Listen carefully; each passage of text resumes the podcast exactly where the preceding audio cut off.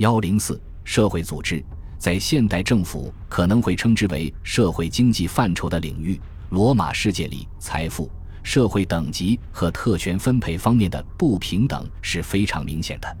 这不仅体现在生活的物质条件和个人改善境况的机会上，也包括了诸多现代公民业已实现平等的领域，例如对不同等级区别对待的司法刑罚。在公元两世纪，那些被称为体面人的居民可免于鞭笞、火刑，被丢给野兽吞吃，罚入矿场。采石场做苦役等刑罚，根据十分扼要的司法程序来看，刑罚是用在下等阶级的成员身上的。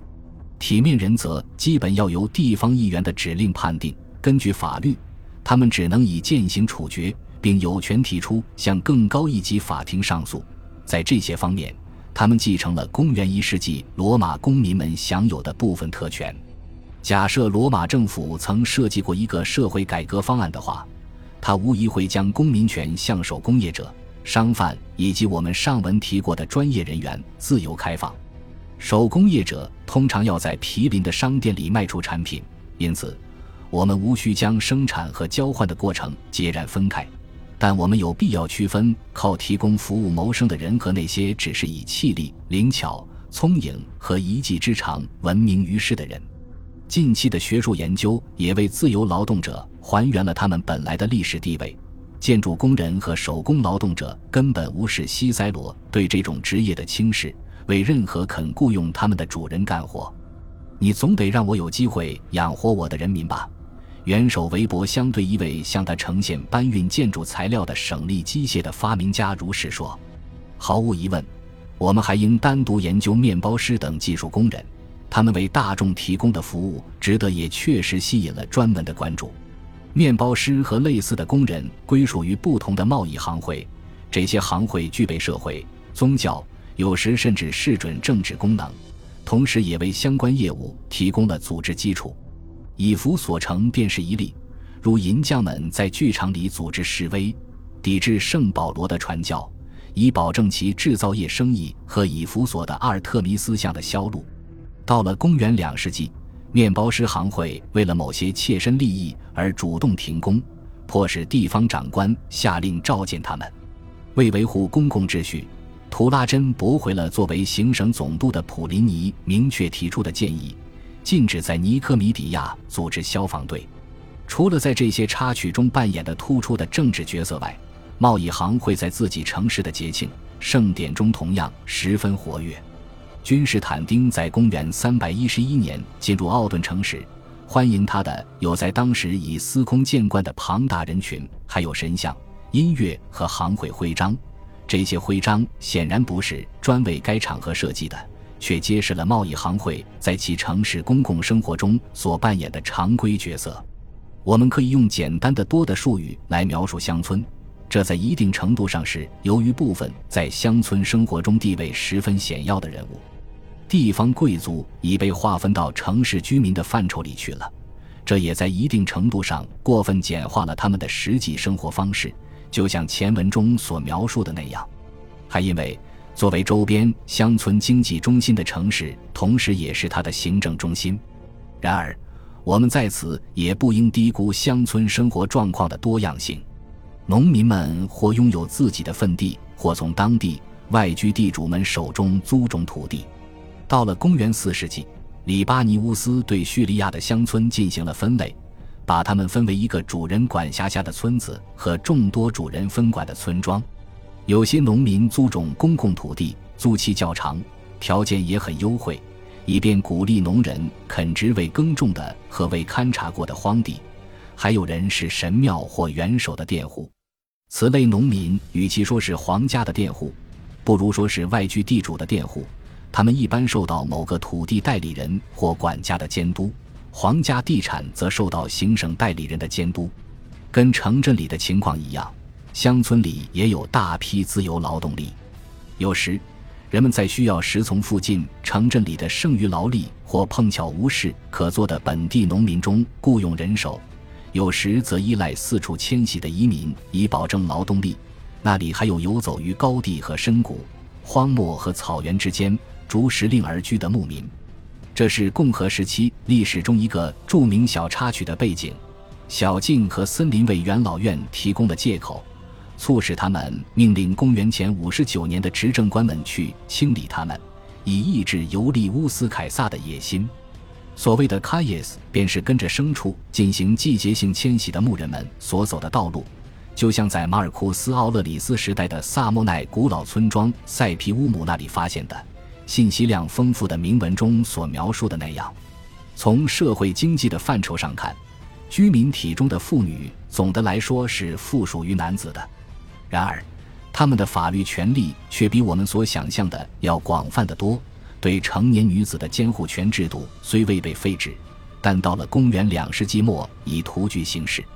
显然，早在共和末期，元老家眷中的妇女实际上已经可以管理他们自己的事情和财物。通过古老的和几乎放诸四海皆准的婚姻形式，妇女与其说受到了丈夫的控制，无宁说他们取得了自己的法律身份。罗马妇女们有权占有、继承和处分财产。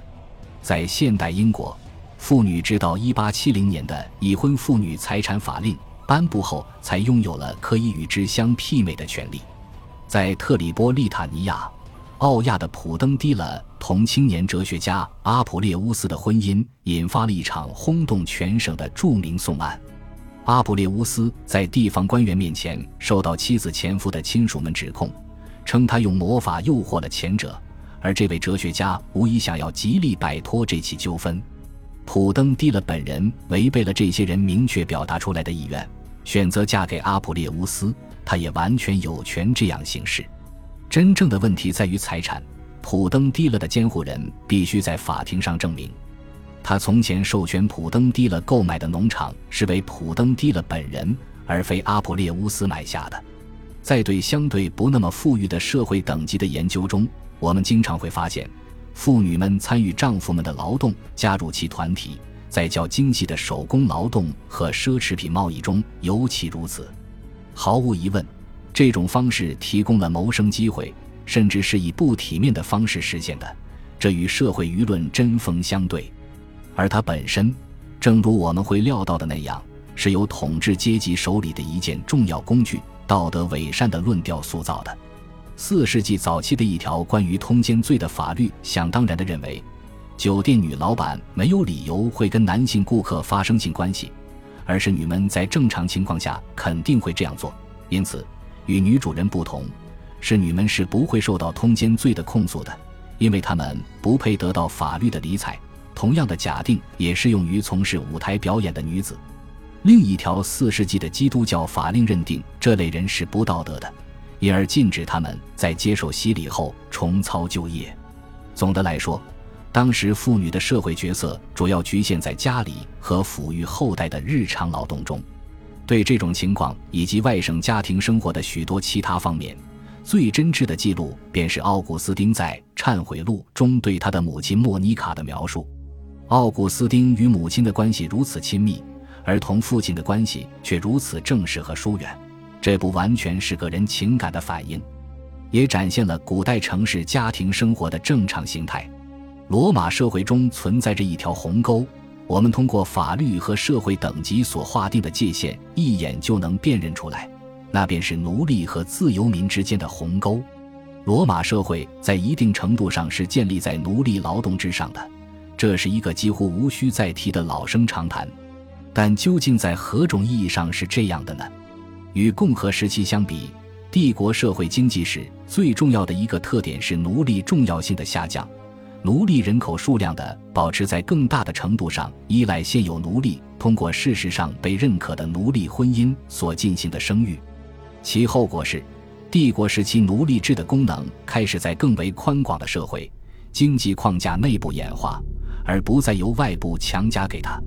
在我们所能找到的所有职业圈子中，无论是店主、建筑工人还是行会会员，我们遇到的都是奴隶。被士奴和自由民的混合体。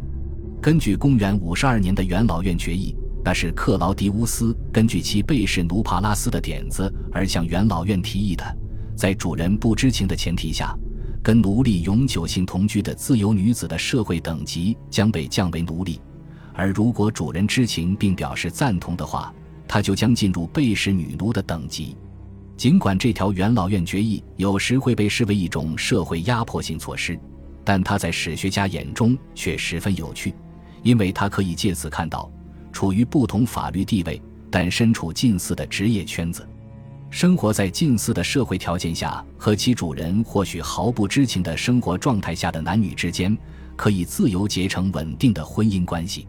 女方可能会发现自己的法律地位受到了影响，但婚姻毕竟使她得以拥有其丈夫归属的那个家庭所提供的社会纽带和保护，并且在十分普遍的情况下，身为奴隶的丈夫独立于主人进行工作，或只受到主人的间接监督，因此妻子会发现自己的生活方式几乎没有什么变化。塔西佗描述了公元六十八年内战期间在罗马爆发的骚乱。认为他对同大家族有联系的那部分较为安分守己的民众和那些唯恐天下不乱的暴民以及处境最糟的奴隶产生了截然相反的影响。前一个群体包括所谓较好的奴隶，对尼禄统治的终结和即将好转的前景表示欢迎；后一群人习惯了尼禄的挥霍无度，惋惜他的倒台，并且惶惶不可终日和炮制谣言。从而使得不稳定的总体形势变得更加危殆。罗马的大户人家及其依附者之间，元首及其特殊门客，罗马民众之间名目繁多的赠与行为，构成了种种社会关系。这些关系为社会中的各个部分提供了一种共同利益。无论按照何种理性的方式计算经济上的得失，双方都不会愿意破坏这种利益。然而，这只是对门客和庇护人关系中有形部分的描述，二者间还存在着更为广泛的道德法律关系。古代社会正是在此之上建立起来的。从阶级斗争的角度看，在形形色色的各种社会中，此类不平等是猖獗、极端和明目张胆的，他们无力调和这种差异。但这种失败却成了增加阶级关系牢固性和弹性的贡品。这种阶级关系则可被概括为父权主义，那是一种推广社会福利、缓解灾难影响，同时提升赐福者荣耀和道德价值，进而加固现存社会结构的艺术。当然，当时还存在其他缓解灾害影响的手段。为了生动地描述人类所经历过的社会关系和盛衰沉浮。很难设想会有哪条史料会比下面这些保留在一张公元三世纪末至公元四世纪初的纸草上的工人思考的问题更适合用来结束本章的了。七十二，我能拿到报酬吗？七十四，我会被卖掉吗？七十八，我必须离开吗？七十九，我会拿到钱吗？八十二，我的财产会被充公吗？八十五，我会被当作奴隶卖掉吗？八十六，我会被放逐吗？八十七，我会出使吗？八十八，我能当上市议员吗？八十九，我是否已无路可逃？九十，我必须同妻子分离吗？九十一，我被魔法控制了吗？恭喜你又听完三集，欢迎点赞、留言、关注主播，主页有更多精彩内容。